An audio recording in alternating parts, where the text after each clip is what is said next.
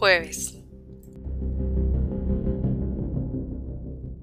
La mujer abrió los ojos. No había estado dormida. Había apretado los párpados y se quedó quieta, sintiendo cómo se le secaban lentamente los pozos de sudor debajo de la espalda y sobre el vientre. Una luz neblinosa comenzó a meterse en los huecos redondos del techo y el cuarto se llenó de una penumbra fácil y helada. Llovió esa madrugada, pensó.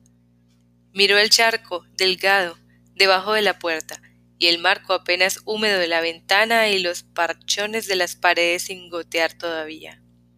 Pero no llovió muy fuerte, pensó. Lloviznó toda la noche, eso fue.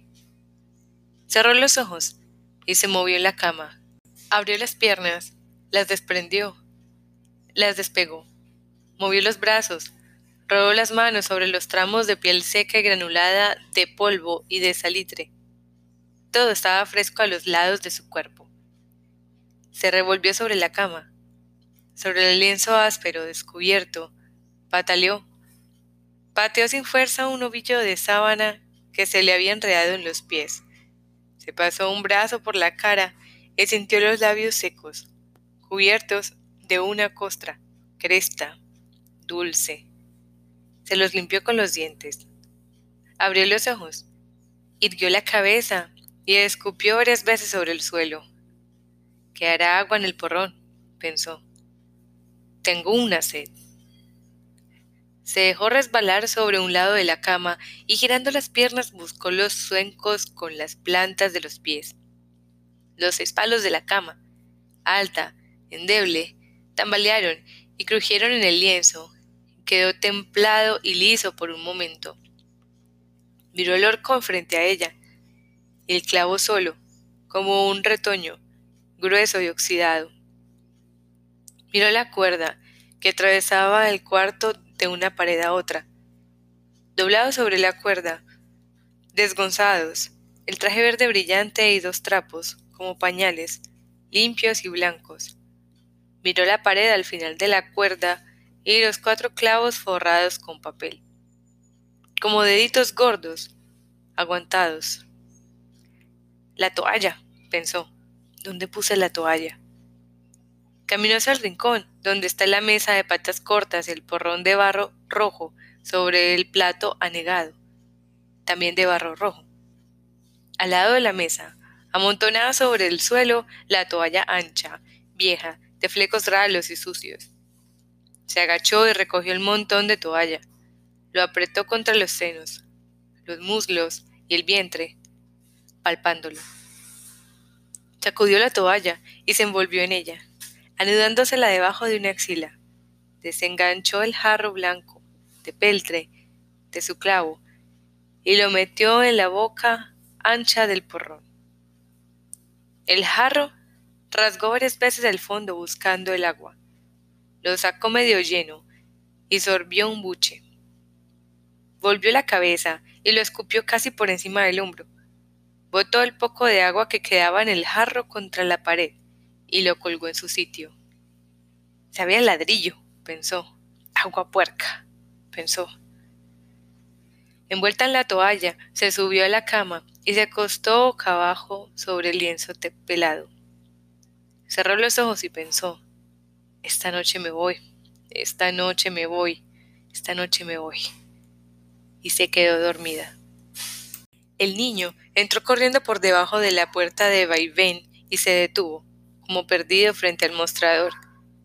Miró las cuatro mesas vacías. La madre estaba sentada en la última mesa, de espaldas a la entrada. El niño llegó hasta la mesa, contando los pasos y poniendo mucha atención en las puntas de sus zapatos blancos. El hombre le puso la mano sobre la cabeza y le desordenó el cabello. El niño movió la cabeza y sonrió. La madre lo atrajo hacia ella, casi bruscamente, y le dijo, ¿Qué quieres? El hombre habló sin mirar a la madre, golpeando la mesa con el vaso grueso y corto. ¿No quieres que lo toque? Lo siento, no es eso. Es que no quiero volver a olvidarlo. Es lo único que tengo ahora.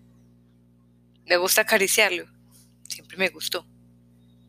Yo sé. El niño se acercó más a la madre, separándose de la caricia del hombre. La madre le puso la mano en la frente. Estás caliente, no salgas más al sol. El niño comenzó a jugar con los botones de la blusa de la madre. Como acordándose de pronto, dijo, ¿Oíste la campanita? No, ¿cuál campanita? Me dijiste que cuando oyera la campanita te viniera a avisar. Tú misma me lo dijiste. El hombre tomó un billete del dinero que estaba sobre la mesa, al lado del vaso ya vacío, y volvió a hablar sin mirar a la madre, atento al niño.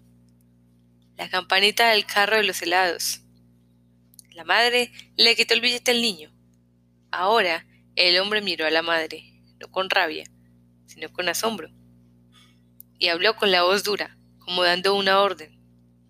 Déjaselo, deja que compre el helado. El niño rodeó la mesa caminando sobre los talones y haciendo andar los dedos sobre el borde redondo. Le dio la vuelta completa a la mesa y dirigió los dedos hacia las monedas que estaban al lado del vaso. Yo quiero mejor una moneda. Está bien. El hombre acercó las monedas hasta los dedos del niño.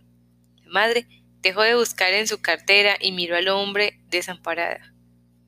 El hombre miró hacia el mostrador y levantó el vaso mostrándoselo al cantinero.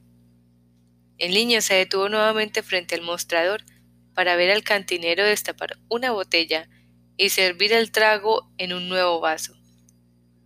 Luego salió corriendo hacia la calle, golpeando la puerta, que se quedó batiendo en el aire violentamente. La mujer dijo, No lo vuelvas a hacer, por favor. ¿Por qué no quieres entender? ¿Entender qué? Me olvidará fácilmente, lo mismo que tú. No quiero que lo hagas, simplemente eso, no quiero que lo hagas. No tengas miedo, todo te será fácil. No tengo miedo, ni todo me va a ser fácil. ¿Cuántas veces vamos a discutirlo? No quiero discutirlo, no soporto otra discusión. Yo no estoy discutiendo. ¿Qué te dijo el médico? La mujer cerró la cartera y la puso otra vez sobre la mesa. El cantinero bajó el vaso lleno y recogió el vacío. El hombre repitió, dice el médico. No estaba. Y luego, como explicando, lo pusieron preso y como para tranquilizar al hombre que se había tomado el trago y había puesto nuevamente el vaso sobre la mesa con un gesto violento. Ya no importa. El hombre inclinó un poco la cabeza y comenzó a mover el fondo húmedo del vaso sobre la madera pelada de la mesa. Sin mirar a la mujer, dijo, No podrás irte hoy, no vendrá el tren. El niño entró caminando muy despacio, sosteniendo con las dos manos el barquillo lleno de helado. Pasó frente al mostrador y lo mostró al cantinero. Se acercó a la mesa y lo mostró sonriendo a la madre y al hombre. Después se sentó de espaldas al mostrador y principió a comerse el helado muy cuidadosamente. Esto lo paran a tiros. Esto se acabó. No creo que se atrevan. Se atreverán. Están dispuestos a acabar con esto de cualquier forma meterán más a la cárcel, pero no creo que echen bala. Van a echar bala, yo los conozco. No es la primera vez que estoy en una cosa de estas. Yo tengo experiencia. Sí, yo sé que usted tiene experiencia, pero es que son muchos, son muchos trabajadores y muchos pueblos. Por eso pidió los refuerzos del general. Con la poquita tropa que hay aquí no pueden exponerse con los trabajadores. Mire, yo sé lo que digo esto lo acaban a bala.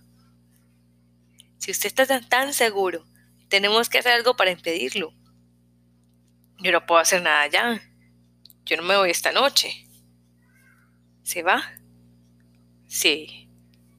Usted no puede irse. No puede irse ahora con esta situación tan difícil.